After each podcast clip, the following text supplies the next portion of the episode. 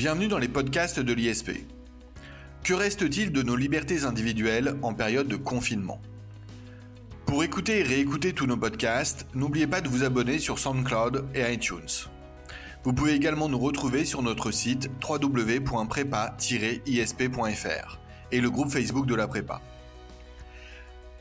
La pandémie du Covid-19 a conduit à des mesures de confinement à domicile ayant touché la moitié de la population mondiale.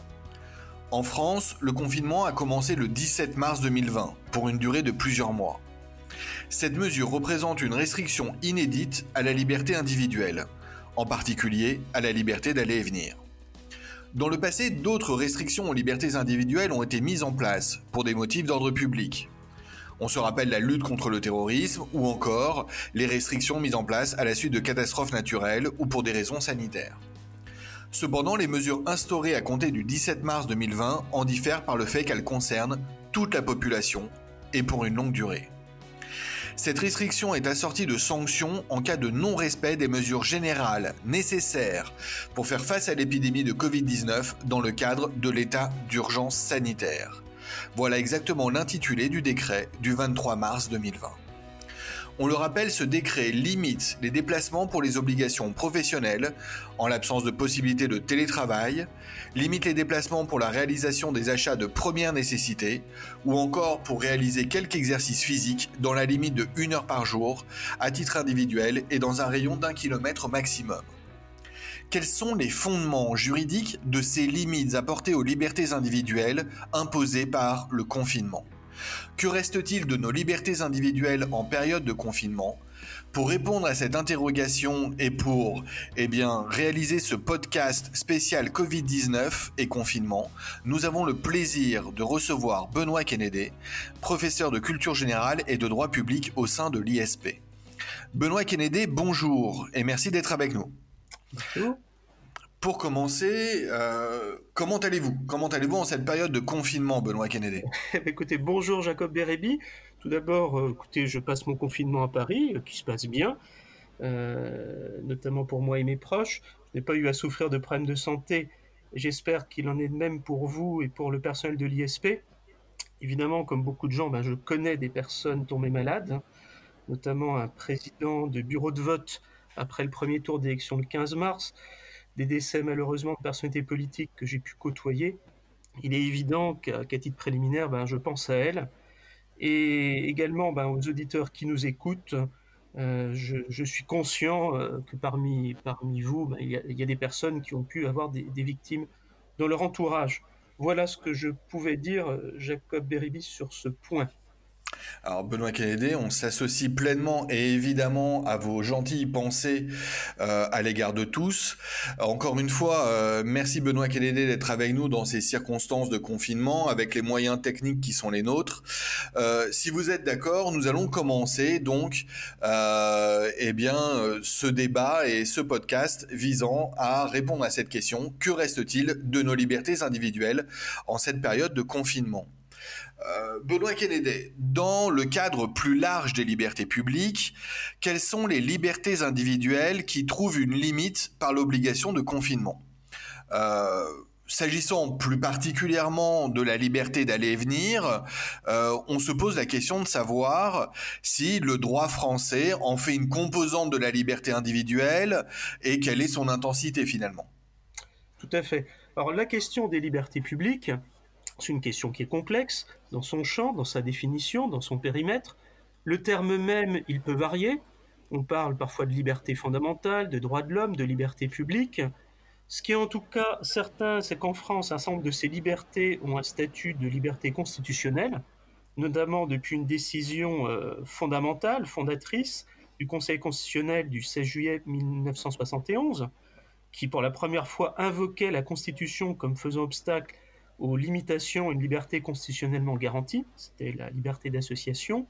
Dans ce cadre très large des libertés publiques, il y a effectivement un champ dont on pourrait dire que sont les libertés individuelles, c'est-à-dire celles qui touchent à l'individu, si l'on voulait finalement distinguer les libertés qui relèvent plutôt du caractère individuel et d'autres plutôt d'un caractère collectif. Fondamentalement, la liberté d'aller et venir étant une liberté maîtresse de beaucoup de libertés, puisque c'est une des conditions d'exercice d'autres libertés, elle en impacte beaucoup. On pense évidemment à la liberté de réunion, on pense également à la liberté de manifestation, c'est plutôt une liberté collective. On peut penser à la liberté religieuse, puisqu'un certain nombre d'établissements, enfin, d'établissements de culte, les établissements de culte ont été fermés. On pense à la liberté d'entreprendre, puisque ça même, j'ai envie de dire, cette limitation a même anticipé le confinement, puisque c'est dès le 14 mars au soir que les, que les commerces ont dû, dû fermer leurs portes à, minuit. on pense aussi au droit social. Euh, là aussi, on est plutôt dans la liberté collective, puisque des dérogations aux, limitations d'amplitude maximum du travail ont été prévues dans le cadre du Covid-19. On peut penser également à la liberté des spectacles, puisque même après les mesures de confinement, un certain nombre de, grands festivals et d'événements vont continuer d'être suspendus. Alors, si on regarde d'ailleurs le, décret du 23 mars 2020, puisqu'il y a deux décrets qui ont été pris, sur qui ont instauré le confinement, mais ce n'est pas l'unique objet décret, il y a celui du 16 mars, puis celui du 23 mars. Son chapitre 3 est très explicite, puisqu'il vise à interdire les rassemblements, les réunions ou activités mettant en présence plus de 100 personnes. Dans les fêtes, les mesures sont souvent encore plus restrictives, puisque par exemple pour les cérémonies funéraires, les cérémonies funéraires on ne peut pas dépasser 20 personnes. Le chapitre 4 du même décret lui vise les établissements recevant du public. Bref, on a donc un cadre qui est assez large, j'ai envie de dire, en, termes, en termes de liberté. Et si on s'intéresse, qui sera l'objet principal euh, de, de, ce podcast à la liberté d'aller et venir, il faut voir que la liberté d'aller et venir est un principe de valeur constitutionnelle. Elle a été consacrée comme telle par le Conseil constitutionnel dans une décision du 12 juillet 1979. Euh, cette décision portait sur euh, une loi relative à certains ouvrages reliant les voies nationales ou départementales.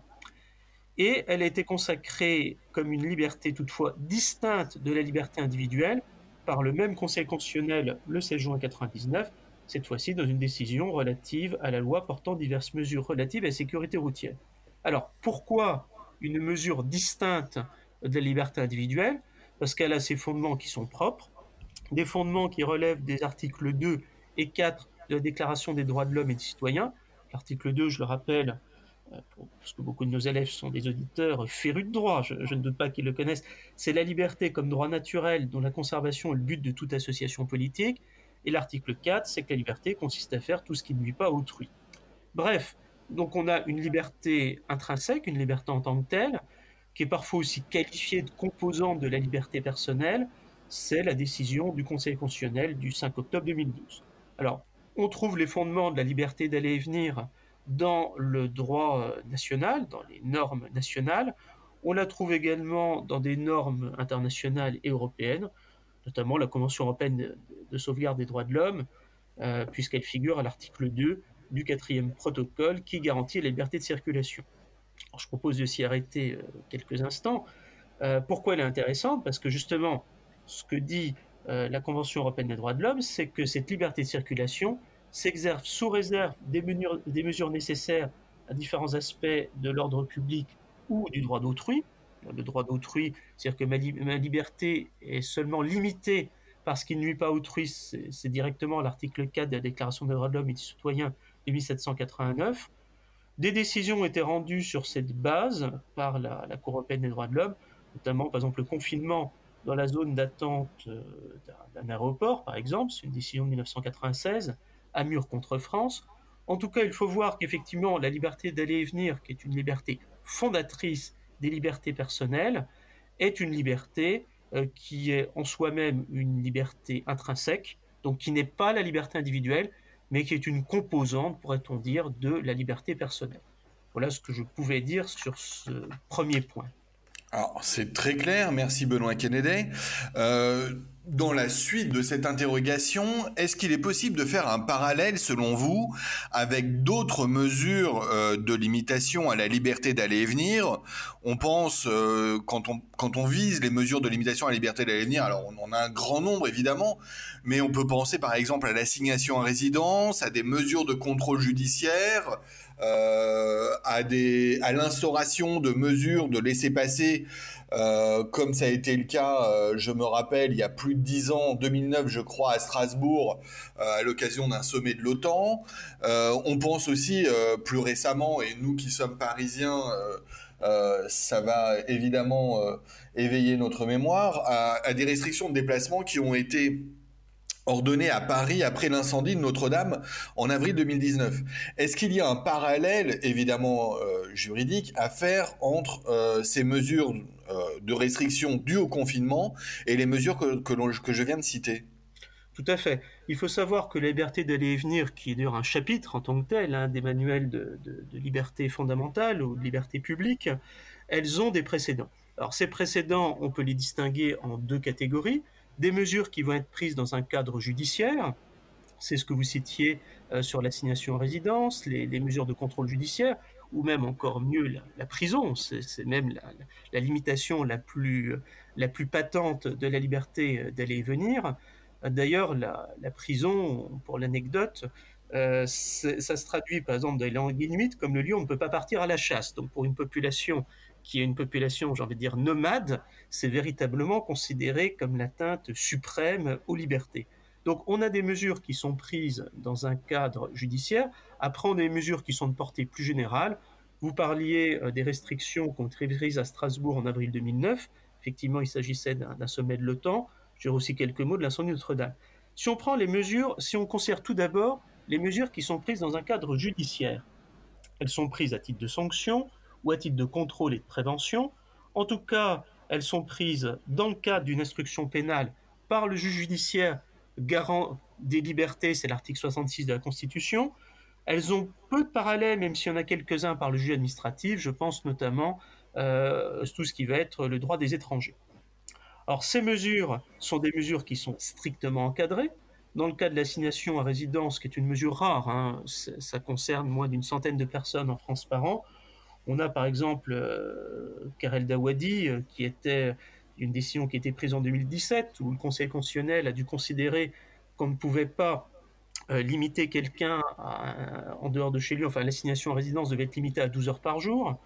On a aussi des décisions qui ont été prises dans un cadre européen, je pense à une décision de la Cour européenne des droits de l'homme de Tommaso contre Italie, Tommaso TO 2MASO, de février 2017. Une personne était assignée à domicile 22h à 6h. On voit que d'autres pays euh, sont encore plus restrictifs que ce qu'a décidé le juge constitutionnel français. La Cour européenne des droits de l'homme a violé non pas le principe d'une atteinte à la liberté de circulation en tant que telle, mais les conditions qui avaient été mises. Elle a considéré que cette restriction était trop importante, notamment que les mesures de contrainte étaient excessives puisqu'elles comportaient en particulier l'interdiction de participer à des réunions publiques. Bref, on a là quelque chose d'extrêmement intéressant.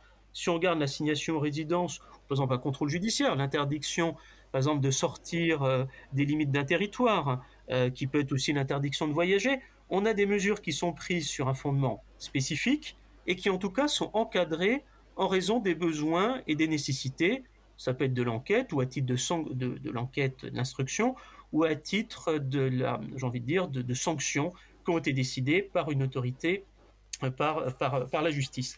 Donc on a effectivement des parallèles qui sont évidents. Le parallèle mérite toutefois certaines euh, limites. Il a ses limites déjà parce que ce sont des mesures qui, sont, euh, qui peuvent être relativement longues. On pense aux peines de prison. Là, on n'est quand même pas sur le même type de cas. On a à la fois une plus grande liberté, si on regarde bien, puisqu'il y a des autorisations de sortie. Après, c'est quand même extrêmement restrictif. Si on regarde bien une heure par jour euh, pour des activités sportives, on n'est pas aux 12 heures euh, qui sont prévues. On a aussi des modulations dans le temps. On y reviendra sans la suite de ce podcast, puisqu'un certain nombre de, mesures ont été prises, par exemple des mesures de couvre-feu par des collectivités. Bref, on a des mesures qui se rapprochent du confinement actuel par le fait que l'assignation à résidence en particulier se rapproche le plus, le plus possible, enfin se rapproche fortement. Si on regarde toutefois des mesures qui sont de portée plus générale, elles sont rares, mais elles ne sont pas exceptionnelles. Euh, vous citiez Jacob Beribi, le sommet de l'OTAN en avril 2009 à Strasbourg. La France réintègre le commandement intégré, ça fait partie de réunions qui ont lieu.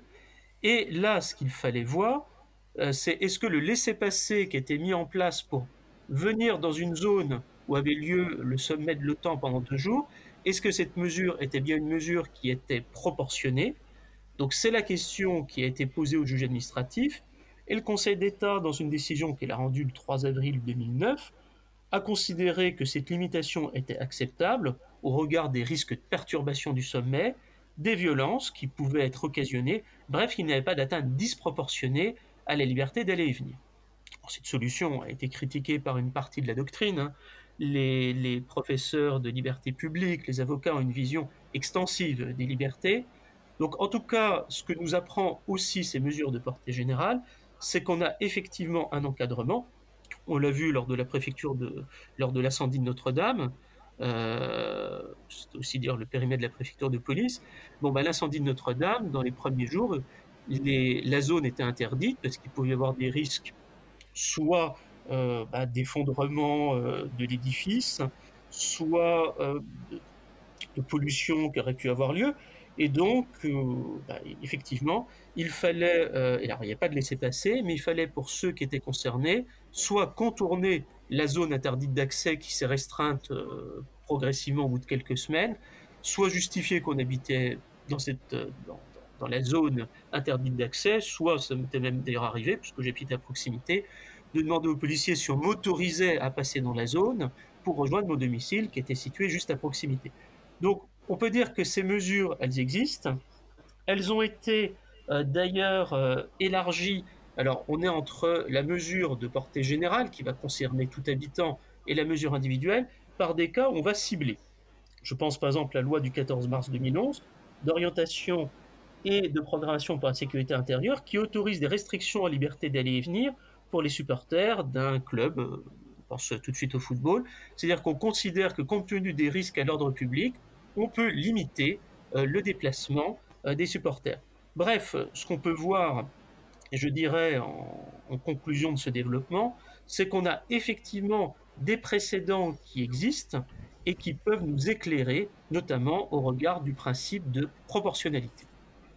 Alors, merci pour effectivement euh, ces éclaircissements sur des situations précédentes, quand bien même elles ne seraient pas parfaitement analogues.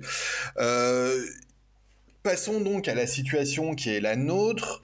Euh, il y a euh, tout d'abord, euh, Benoît Kennedy, peut-être une chose qui est surprenante.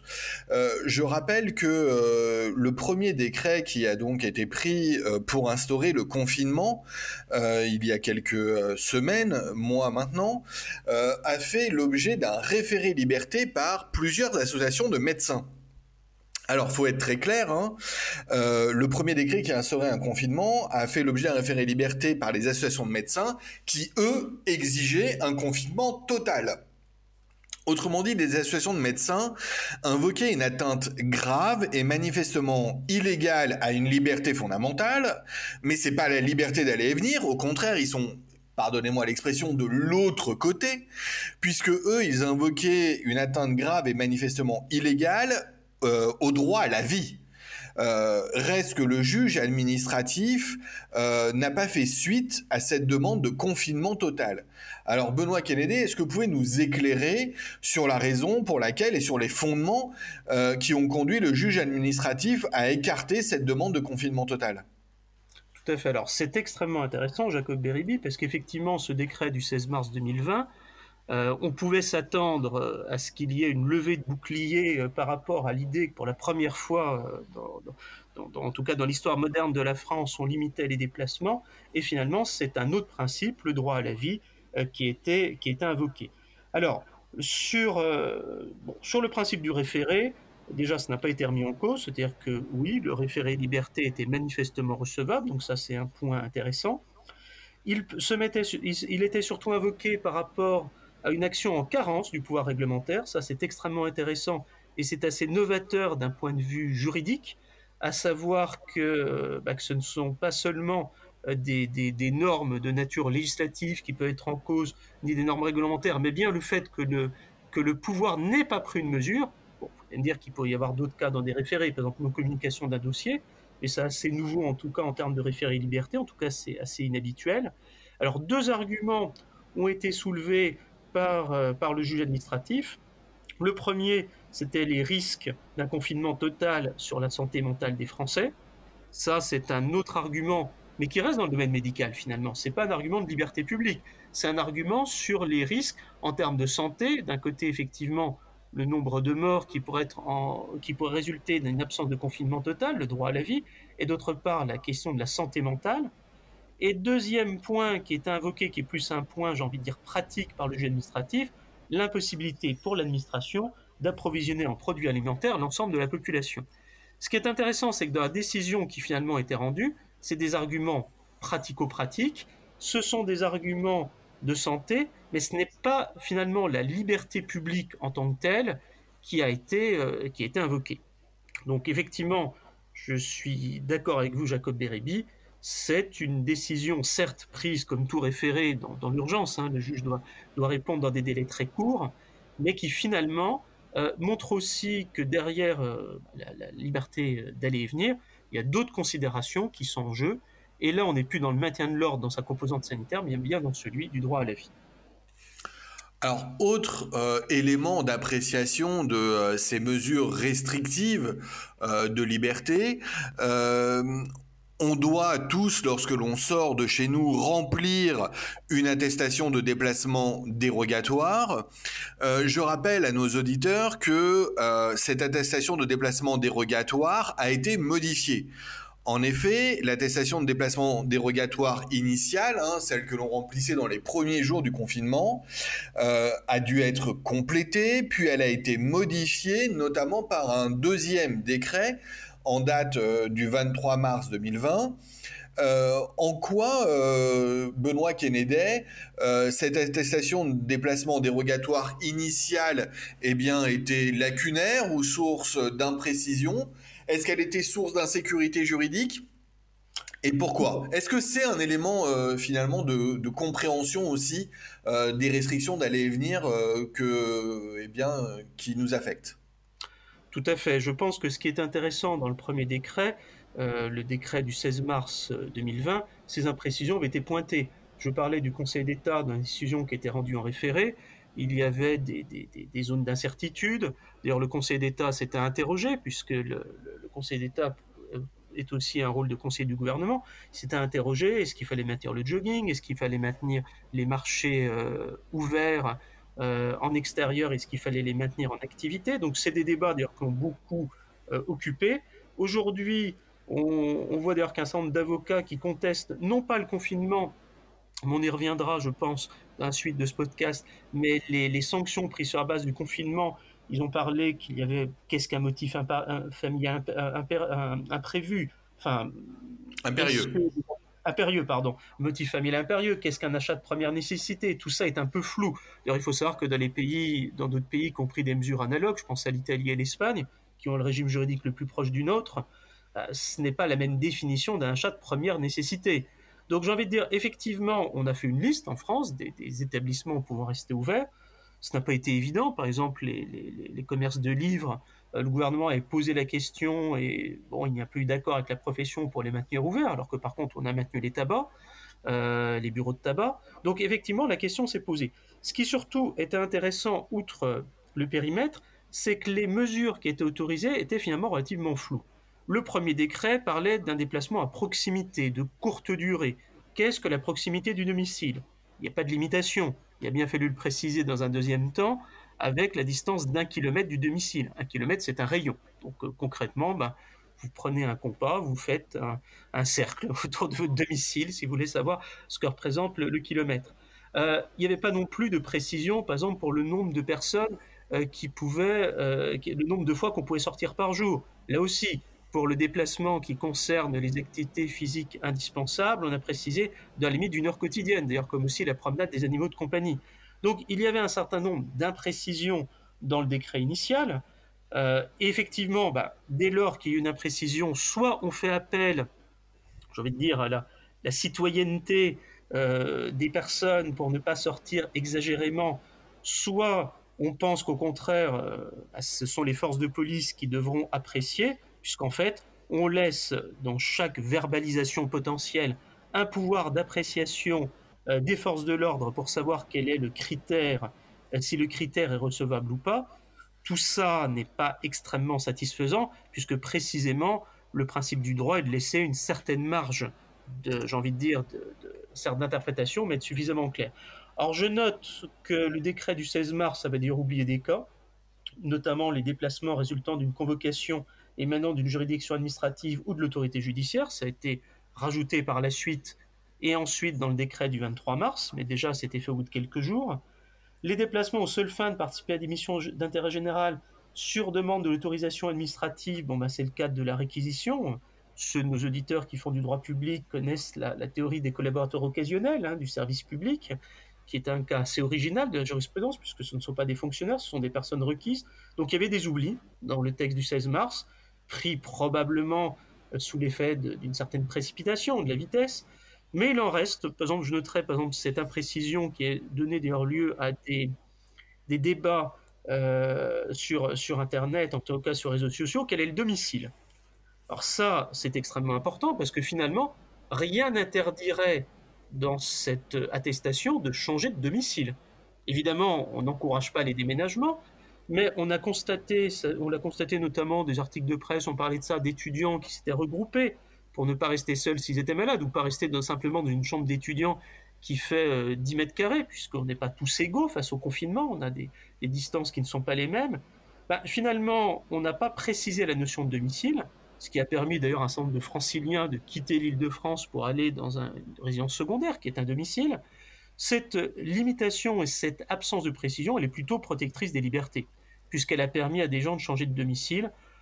Et donc finalement, ce que je pourrais dire pour euh, conclure sur ce point, c'est que les imprécisions sont certes une source d'une certaine insécurité juridique, ce n'est pas l'objet principal des contentieux sur lesquels on pourra peut-être revenir, mais en tout cas, ce n'est pas forcément défavorable aux libertés individuelles, en tout cas à la liberté d'aller et venir que, que constitue par nature le confinement.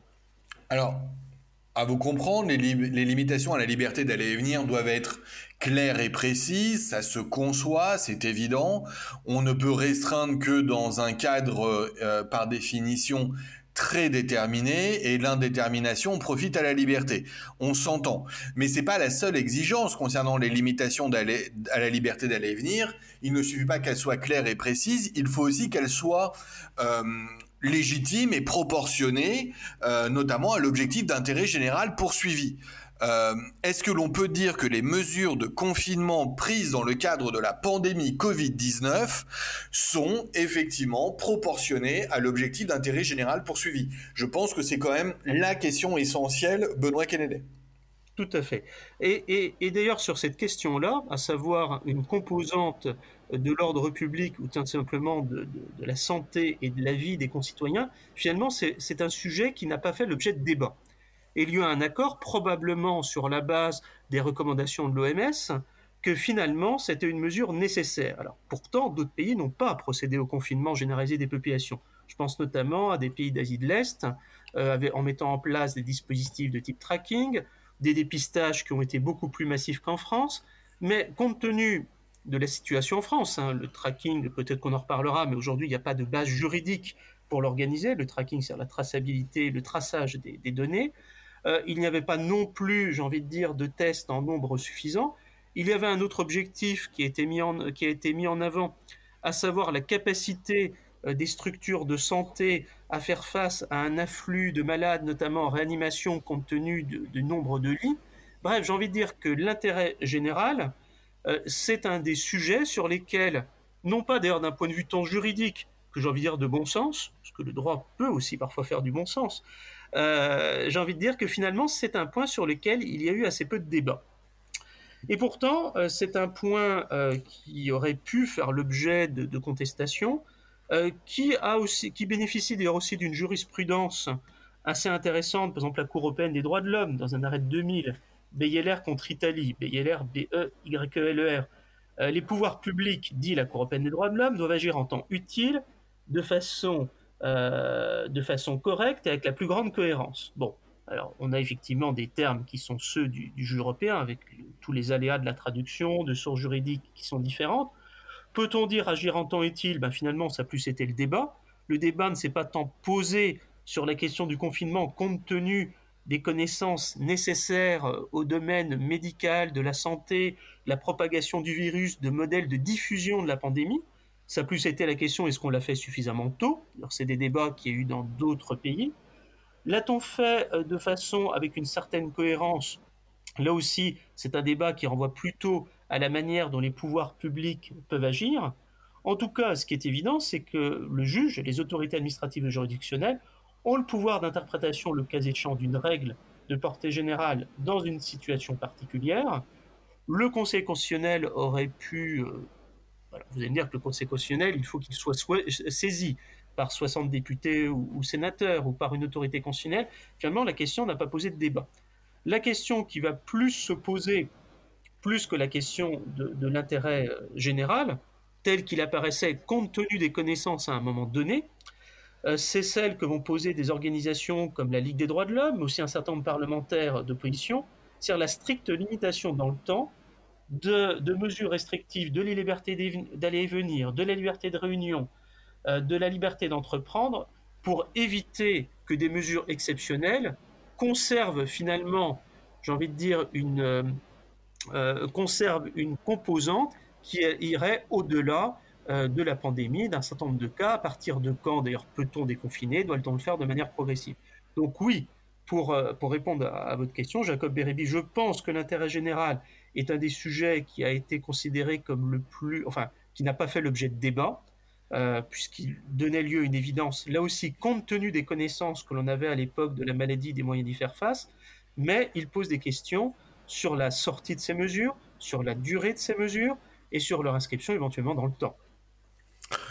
D'accord, Benoît Kennedy, je vous suis. Euh, je vous suis notamment eh bien, sur euh, les limitations à la liberté d'aller et venir que l'on vient d'évoquer. Euh, remarquez qu'on a, on s'est contenté d'évoquer le confinement pour l'instant au niveau national.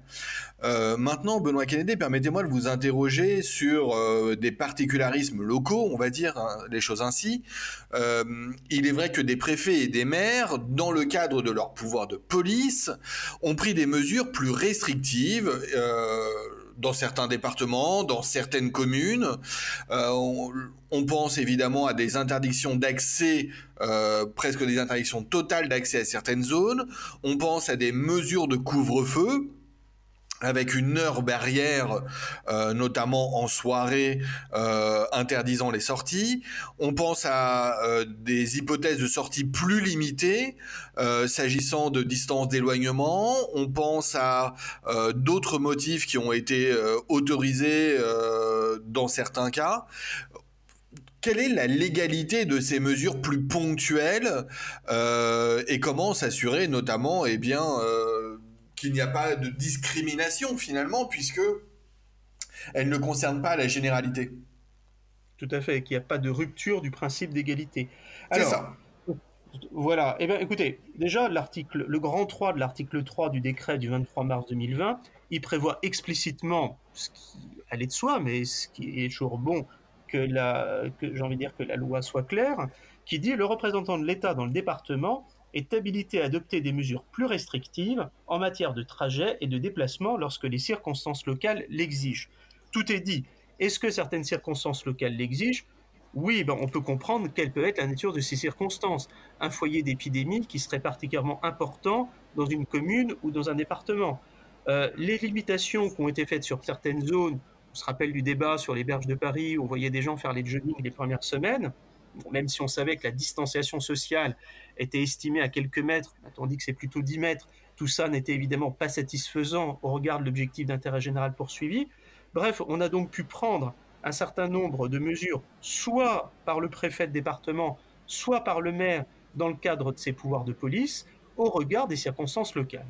Alors là aussi, il faut savoir ce qu'on appelle des circonstances locales. On a un débat qui a eu lieu en France, notamment sur le couvre-feu des mineurs, qui a été très strictement encadré par le juge administratif, puisqu'il faut justifier de circonstances particulières de délinquance.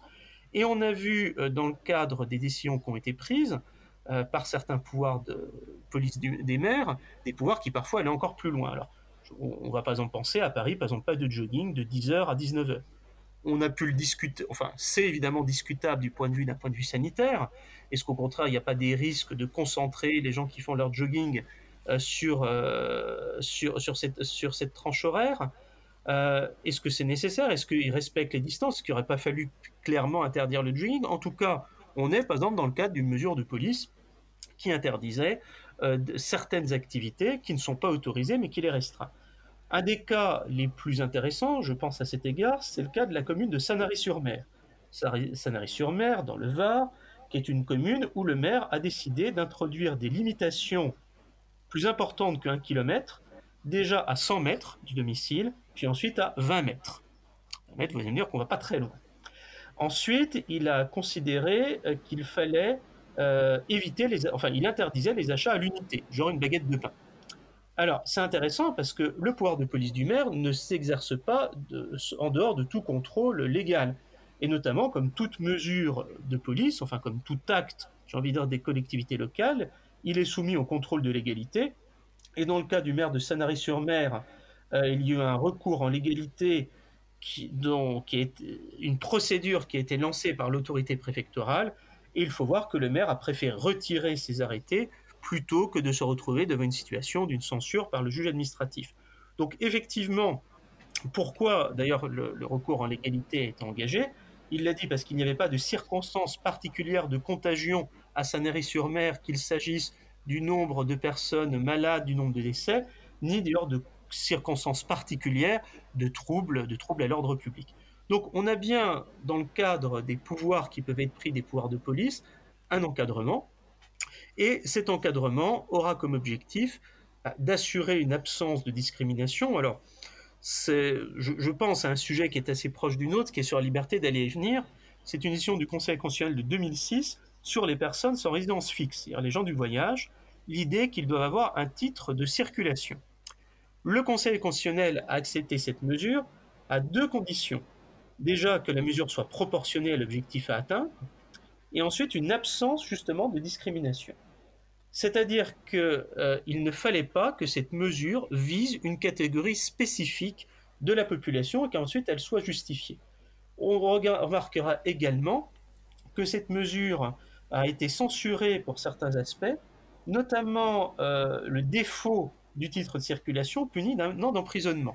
Et, là, effectivement, on a sur quelque chose d'extrêmement intéressant, puisque on est dans le domaine délictuel, c'est-à-dire qu'on dépasse la contravention, c'est-à-dire la, somme à payer, on passe dans l'ordre du, euh, du, délit. Et effectivement, le Conseil constitutionnel a jugé qu'un tel délit était excessif au regard de l'objectif poursuivi. Donc oui, on peut dire qu'effectivement, il y a euh, des mesures qui peuvent aller au-delà de ce que prévoit, de ce que prévoit le, cadre national, le, cadre, le cadre réglementaire, les décrets des 16 et 23 mars 2020, mais et c'est important de le souligner sur ce point, euh, dans certaines limites, qui sont euh, d'éviter une rupture du principe d'égalité et de tenir compte des circonstances locales. Alors, euh, Benoît Kennedy, revenons maintenant donc au cadre national. on a déjà évoqué la question de la déclaration de sortie. bien évidemment, ce dispositif de déclaration de sortie a été accompagné eh bien, très naturellement de mesures de contrôle et euh, ont donc été euh, euh, instaurées des sanctions en cas de non-respect eh bien, des prescriptions réglementaires. on sait même que la réitération du défaut de déclaration a une nature délictuelle.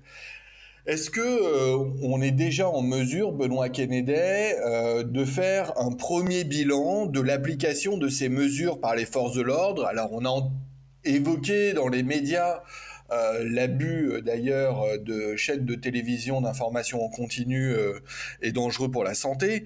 on a, on a donc dans les médias évoqué quelques-unes des décisions de justice déjà rendues mais comment, euh, comment analyser ces premières décisions? Comment les sanctions euh, qui ont été prises euh, doivent-elles s'apprécier en droit? On sait notamment que la Cour de cassation a, elle, été saisie de plusieurs questions prioritaires de constitutionnalité, en tout cas de la question de savoir s'il fallait les transmettre. Où est-ce qu'on en est donc, Benoît Kennedy, de ces sanctions et de leur appréciation judiciaire? Oui, alors la, disposition du contrôle est évidemment essentielle, puisqu'une disposition euh, légale, euh, enfin une disposition juridique, elle relève de la loi ou du pouvoir réglementaire sans sanction, n'a pas beaucoup, j'ai envie de dire, de, portée d'effectivité pratique.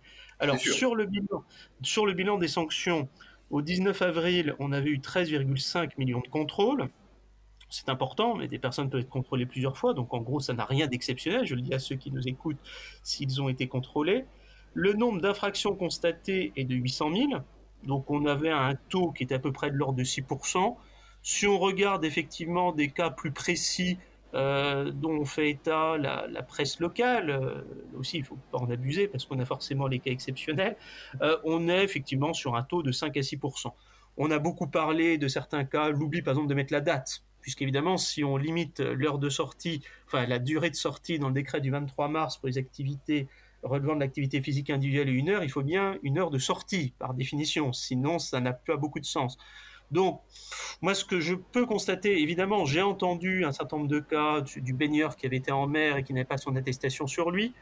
Euh, on a tous le cas de cette vieille dame qui allait voir son mari à l'EHPAD derrière la fenêtre et qui ne respectait pas les, mesures de distanciation. On a ce type de cas. Ce qui est quand même intéressant de noter, euh, c'est qu'avec un taux de 6% compte tenu des, limites qui ont été données, on n'a finalement pas tant que ça, enfin, on aurait pu avoir un bilan beaucoup plus nette euh, de, contestation et finalement une recherche absolument de la, dire, de la faute. Alors, il faut savoir que euh, s'il y a une, amende, donc sur procès verbal, le fait de payer immédiatement vos reconnaissances de l'infraction, je ne sais pas, enfin, si, j'aurais le dire, mais effectivement, si vous payez immédiatement et que vous contestez, bah, euh, je, dis aux élèves, enfin aux, auditeurs qui nous écoutent, notamment les élèves de l'ISP, c'est pas ce que vous avez mieux à faire si vous voulez contester. La contestation des PV a un délai de 90 jours qui n'est pas alors que en temps normal c'est de 45 jours, donc ce qui laisse effectivement un peu plus de temps compte tenu d'un moindre fonctionnement des services publics de la Poste, euh, d'un fonctionnement des tribunaux qui est, qui est ralenti. Bref, Peut-on parler, comme l'ont fait certains juges, d'une volonté de répression complètement disproportionnée Laissez l'appréciation des forces de police? Là, je, cite un avocat. Moi, personnellement, je dirais que je ne le pense pas, sachant qu'il existe toutefois euh, des, mesures. Euh, par exemple, bah, c'est l'article 432-4 du Code pénal qui prévoit pour la possibilité, si une personne dépositaire de l'autorité publique ou chargée d'une mission de service public a commis un acte attentatoire à la liberté individuelle dans l'exercice de ses fonctions, il faut savoir que c'est un délit, c'est 7 ans d'emprisonnement et 100 000 euros d'amende. Donc il y a effectivement des contrôles qui ont été exercés. Bon, après, c'est le jugement qu'on peut porter, là on change du, cadre du droit sur l'appréciation. Ce qui me semble le plus intéressant, outre l'amende, 135 euros pour un fait isolé, euh, amende majorée, c'est quand elle devient quelque chose de délictuel, et c'est ce que vous évoquiez, Jacob Bérébi, en évoquant les questions prioritaire de constitutionnalité, euh, euh, notamment au bout de plusieurs violations répétées dans un délai de 30 jours, théoriquement c'est trois violations en 30 jours, 3750 euros d'amende et surtout 6 mois d'emprisonnement, c'est-à-dire que là on est bien dans le champ du délit. Alors, c'est important parce qu'un des débats qui a été dit, c'est qu'on avait utilisé beaucoup de garde à vue dans le cadre des contraventions. Non, il faut savoir que la garde à vue n'est pas possible pour une contravention en droit français, il faut que ce soit un fait qualifié de délit et de crime. Euh, sauf s'il y a rébellion. Parce que la rébellion peut, dans ce cas-là, être considérée, euh, enfin, rentre dans le cadre des, infractions relevant de la catégorie des délits et des crimes. Donc, normalement, il n'y a pas de garde à vue. Par contre, si l'on passe sur des violations réitérées, oui, on peut effectivement avoir une garde à vue. Alors, les questions, les questions prioritaires de constitutionnalité qui ont été adressées à la Cour de cassation ne portent pas sur la légalité du confinement. Là aussi, on a entendu euh, des choses un peu fausses qui ont circulé sur les, réseaux sociaux, comme quoi le confinement serait illégal. Non, c'est la légalité des sanctions qui a été mise en cause. Elle l'a été après plusieurs cas, vous en parliez Jacob Bérébi sur les, sur les, médias, euh, par exemple quelqu'un à Melun euh, avec une condamnation à 4 mois de prison ferme, bah là l'avocat n'a pas déposé de QPC. L'argument des avocats sur d'autres personnes qui font donc l'objet de mesures pénales pour des réitérations et qui aboutissent à pouvoir prononcer non seulement des sanctions plus lourdes, des amendes plus lourdes, mais aussi euh, de pouvoir avoir une peine de prison, était la légalité des sanctions?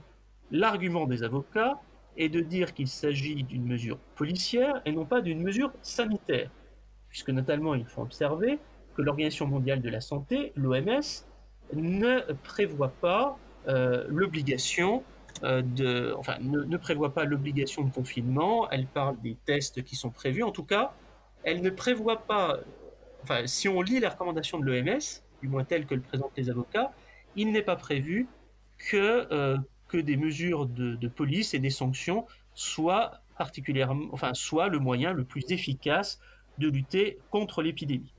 Alors, est-ce que ces mesures vont prospérer? Écoutez, il faudra attendre, euh, il faudra attendre que la chambre criminelle de la Cour de cassation se réunisse. L'examen de ces QPC est prévu, le 12 mai, donc euh, plus après euh, le début du déconfinement qui est prévu le 11 mai. La chambre criminelle de la Cour de cassation devrait se réunir le 12 mai. Il faut toutefois souligner que ces questions ont été soulevées euh, par des avocats dans le cadre de procédures devant le tribunal correctionnel, qui a jugé utile de les transmettre à la Cour de cassation? Donc c'est-à-dire qu'on a bien suivi les premières étapes de la procédure. On n'est pas encore non plus à l'étape finale qui est celle du, Conseil constitutionnel. Et donc on a effectivement un contrôle qui est quand même particulièrement euh, vigilant, j'ai envie de dire, en tout cas par les, avocats, dont c'est un des métiers, et enfin dont c'est le métier, de, le respect du droit. Et d'ailleurs, je, souhaite préciser, en complément euh, à ces observations, qu'il y a eu des nullités de procédure qui ont été décidées, notamment parce que les infractions étaient signalées dans le fichier ad hoc. Le fichier ad hoc, c'est accès au dossier des contraventions, un fichier qui a été créé en octobre 2014 qui concerne aussi euh, les cas de contrôle euh, d'alcoolémie. Donc, euh, ce fichier, au début, avait été utilisé par les forces de police, les forces de police et de gendarmerie, justement pour vérifier les mesures de confinement. Ça a été considéré comme une mesure non conforme à l'objet du fichier, puisque par nature, ce n'était pas prévu. Donc, le ministre de l'Intérieur envisage aujourd'hui de publier un arrêté qui rendrait possible l'utilisation du fichier. Toujours est-il que quand ça avait été le cas, et ça avait été, euh, notamment pour une personne qui avait été amenée devant un tribunal, euh, la procédure est devenue nulle et la personne a été relaxée, c'était à Rennes. Alors, se pose la question de savoir si ces mesures seraient rétroactives. Bon, a priori, j'ai envie de dire que la, loi euh, postérieure ne peut pas être plus dure. Bon, là, on est dans un cadre un peu différent qui est celui des fichiers. En tout cas, pour conclure sur ce point, on peut dire qu'effectivement, la question des, des, mesures de police, c'est-à-dire du contrôle de l'effectivité des mesures, effectivement au cœur euh, des débats de liberté publique. Alors, Benoît Kennedy, là aussi, c'est très clair, merci. Euh, une dernière question euh, me vient à l'esprit, vous l'avez vous-même évoqué, je crois, dans une de vos précédentes réponses. J'aimerais qu'on conclue en évoquant le tracking. Alors, pour nos auditeurs, je rappelle, et on va se mettre d'accord hein, sur cette définition, je rappelle qu'on peut définir le tracking comme la collecte de données sur les déplacements et les contacts des personnes, en l'occurrence hein, donc contaminées. Euh, le but serait d'éviter ainsi, en tout cas d'adopter des mesures préventives potentiellement aussi répressives, euh, afin d'éviter la propagation de la maladie. On sait que euh, le tracking a notamment été mis en place dans d'autres pays euh, pour lutter contre la pandémie. L'exemple euh, vient tout de suite parce qu'il nous est répété constamment dans les débats de la Corée du Sud. On pense peut-être donc à euh, mettre en place en France euh, ce modèle, ce mode, euh, je ne sais même pas très bien comment définir cet instrument de collecte de données. Quel serait le cadre juridique d'une telle mesure en France, Benoît Calédé Est-ce que c'est possible? Est-ce que c'est pas possible? À quelles conditions? Il me semble, euh, je vais vous laisser la parole tout de suite, hein, Benoît Caldet, mais il me semble que l'on va plus loin encore euh, dans l'atteinte euh, aux libertés individuelles, à la liberté d'aller et venir. c'est pour ça que ce débat sur le tracking est extrêmement présent dans les médias et sur les réseaux sociaux. Euh, d'ailleurs, c'est peut-être l'occasion de demander à nos auditeurs ce qu'ils en pensent. Euh, je rappelle que pour commenter ce podcast, ils peuvent euh, eh bien se rendre sur le Twitter de l'ISP @prépa_isp. Est-ce qu'il faut avoir peur du tracking? Est-ce que c'est possible, Benoît Kennedy Alors le tracking, effectivement, est un débat fondamental. Je me souviens que la première fois qu'il a été évoqué, c'était une question d'une députée de l'opposition, il me semble que c'était Daniel Obono, et le ministre de la Santé, elle parlait de la Corée justement, qui est moins de morts, et le, ministre de la Santé avait évoqué, oui, mais il y a un tracking en Corée du Sud. Bon, c'est pas le seul pays qui l'a fait, Singapour l'a fait également, l'Italie, euh, l'Italie le met en place. Mais c'est vrai que le tracking comme précédent, D'ailleurs, on a préféré le terme tracking, même si c'est un anglicisme, au terme de traçage. Peut-être que traçage, ça rime trop avec flicage.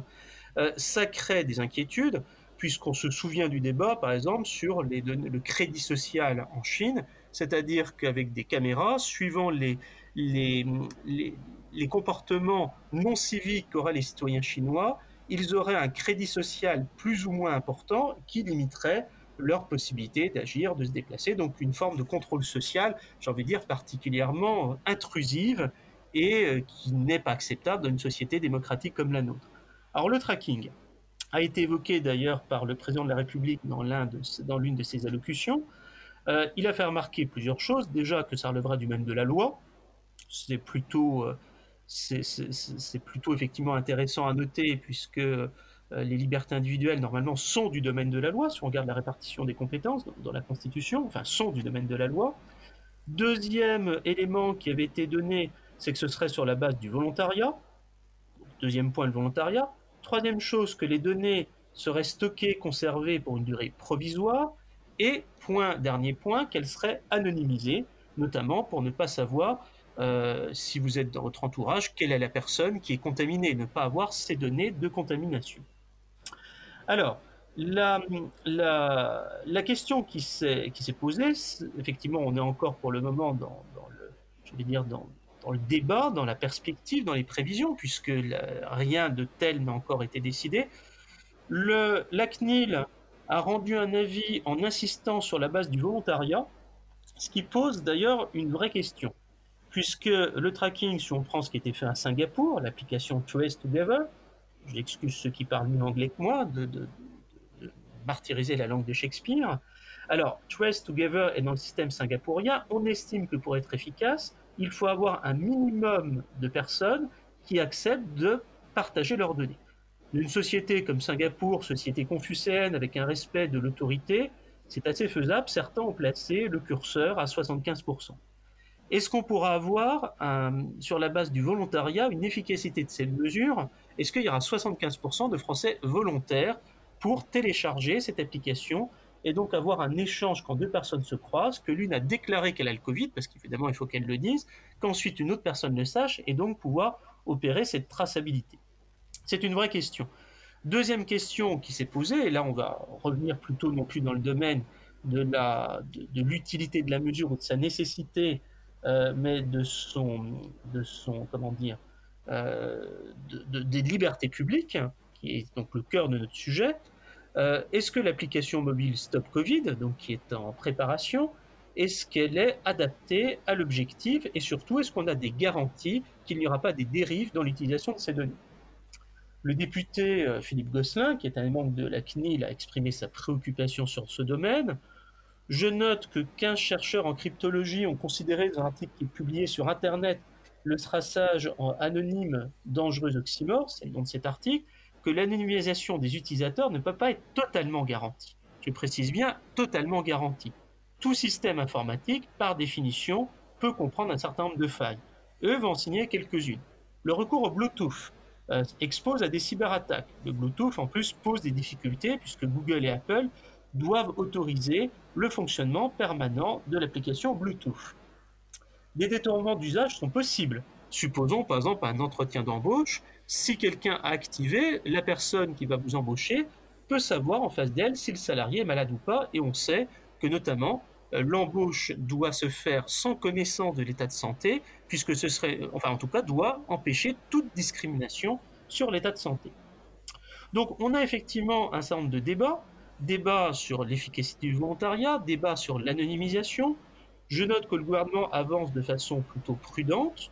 C'est un sujet dont on entendra encore parler. Il y a un débat qui est prévu à l'Assemblée nationale les 28 et 29 avril, sur la demande notamment de députés d'opposition. Il y aura deux votes, un vote sur le tracking et un vote sur le déconfinement progressif à partir du 11 mai. On a vu que la CNIL a insisté sur le volontariat, elle pourra à nouveau se prononcer sur le sujet. En tout cas, par rapport au, débat qui a eu lieu, notamment la comparaison qu'ont fait certains hommes politiques sur les caméras de vidéosurveillance. Je pense que la comparaison n'est pas totalement pertinente, puisque dans le cas de la vidéosurveillance, les données ne sont conservées qu'un certain temps, alors que le téléphone portable, on sait que maintenant c'est un ordinateur portatif qui permet déjà la géolocalisation, puisque ce sont des données géolocalisées qui le seraient, et qui peut être utilisé à d'autres fins, et notamment qui peut servir de piratage. Donc j'ai envie de dire que sur ce débat, on a, sur ce sujet, on a effectivement un débat qui se retrouve pour d'autres applications. Je pense notamment à l'application Zoom de conférence qui permet d'accéder au carnet d'adresses des utilisateurs. Et finalement, ce qui est intéressant sur ce débat, alors que le confinement aurait pu susciter des débats de liberté publique, moi personnellement, je m'attendais à ce qu'il y ait des questions, des tribunes. On l'a vu dans d'autres pays, aux États-Unis par exemple, on a vu des manifestations contre le confinement au nom de la liberté individuelle. Chaque pays a sa propre culture. Et j'ai envie de dire que finalement, autant le confinement a été plutôt bien accepté, il faut dire qu'au début il était annoncé pour 15 jours, autant euh, maintenant des questions comme le tracking peut-être parce qu'il y a le sentiment dans l'opinion que ce seraient des mesures qui pourraient avoir un caractère plus permanent, que deviendront les données, qui va les utiliser, comment fait-on pour désactiver une fonction? On sait qu'il est relativement facile de prendre le contrôle d'un téléphone en envoyant un certain nombre de messages, en cliquant sur ces messages. Donc il y a un débat qui porte cette fois-ci sur les libertés individuelles en termes de, protection euh, des, données personnelles, puisque c'est aussi ça qui va se poser, notamment des, euh, des données de santé qui sont, qui sont vraiment au cœur des libertés individuelles. D'ailleurs, la CNIL a été créée, il faut s'en souvenir, par rapport à la question de la conservation des données de santé. Donc, on reste sur des sujets qui touchent évidemment à ce qui est le plus propre à chacun d'entre nous, à l'être humain, c'est-à-dire à, son corps, à sa santé, donc on a effectivement un débat sur ce point, un débat qui devra aussi être envisagé de manière globale. La Corée du Sud n'a pas fait de, confinement global, donc certains ont dit, bah, effectivement, c'est parce qu'elle n'avait pas de confinement global qu'elle a pu utiliser des moyens alternatifs. Il y a eu un cas d'acceptation de la population, et c'est là aussi qu'il faut voir une chose qui est fondamentale, la règle de droit ne vaut que si elle est acceptée. Je parlais euh, tout à l'heure de la prison, du lieu dont on ne peut pas s'échapper sur les Inuits. Bah, par exemple, au Groenland, il n'existe pas de prison. Parce qu'on considère qu'enfermer quelqu'un, du plus, exactement, il n'existe que des prisons ouvertes, où les gens euh, peuvent sortir en cours de journée. Parce qu'on considère que c'est totalement inacceptable pour une culture de type nomade. Enfin, de population euh, nomade non sédentaire. Également une population qui était pendant longtemps des sociétés sans État. Nous, aujourd'hui, nous sommes dans les sociétés étatiques la question de la confiance qui a été faite au gouvernement euh, est fondamentale, c'est-à-dire qu'il y a un débat qui, n'a pas, eu lieu justement sur la question du confinement au nom de l'intérêt général.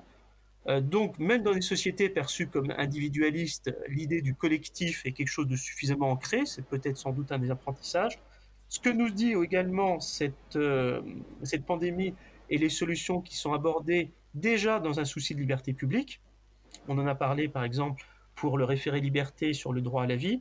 On a des débats qui vont être plus longs. Euh, peut-être qu'au début, il y a eu l'effet de surprise. Aujourd'hui, si on considère le débat prévu à l'Assemblée nationale, peut-être demain au Sénat, ce n'est pas encore à l'ordre du jour du Sénat, euh, les questions qui vont se poser par la CNIL, les questions aujourd'hui sur le déconfinement, eh ben, je crois, Jacob Bérébi, qu'on a finalement des sujets qui vont probablement occuper le devant de la scène pour que lorsque des mesures analogues nécessiteront, ça peut être dans le cas du réchauffement climatique, une autre pandémie, ou même celle-ci par une deuxième vague, je crois qu'on aura des débats de liberté publique qui sont loin d'être clos. Benoît Kennedy, je vous remercie. Je note quand même qu'au cours de ce podcast, vous nous avez conseillé de ne jamais avouer, de ne jamais reconnaître une infraction. Je note que vous avez aussi réussi à faire référence au Groenland. Je rappelle à nos auditeurs que vous nous aviez déjà donné de nombreux enseignements sur euh, le Groenland et sa situation dans un précédent podcast qui peuvent retrouver, euh, eh bien, encore une fois, sur SoundCloud, iTunes ou notre site. Et surtout, Benoît Kennedy, euh, je vais conclure en vous remerciant, en vous remerciant pour votre précieux éclairage, euh, en vous remerciant pour vos réponses à ces interrogations essentielles euh, qui sont les nôtres en cette période de confinement. et je m'accorde totalement avec ce que vous venez de dire vous-même en conclusion, Benoît Kennedy. le débat n'est pas clos. le débat n'est pas clos, bien que l'on ait avancé. je crois qu'il faudra le prolonger dans d'autres podcasts à venir. Je pense notamment qu'il faudra euh, envisager plus en détail les aménagements de la procédure pénale en période de confinement, encore ce nouveau droit pénal du confinement que l'on a évoquées ensemble. et je crois que ça sera aussi l'occasion de revenir sur nombre de décisions du juge administratif qui ont été récemment rendues là aussi, euh, s'agissant notamment des libertés. Euh, bref, euh, Benoît Kennedy, je vous remercie encore une fois. Et chers auditeurs, vous l'avez compris, la suite, eh bien, dans les prochains épisodes spécial confinement des podcasts de l'ISP. Merci à tous, au revoir.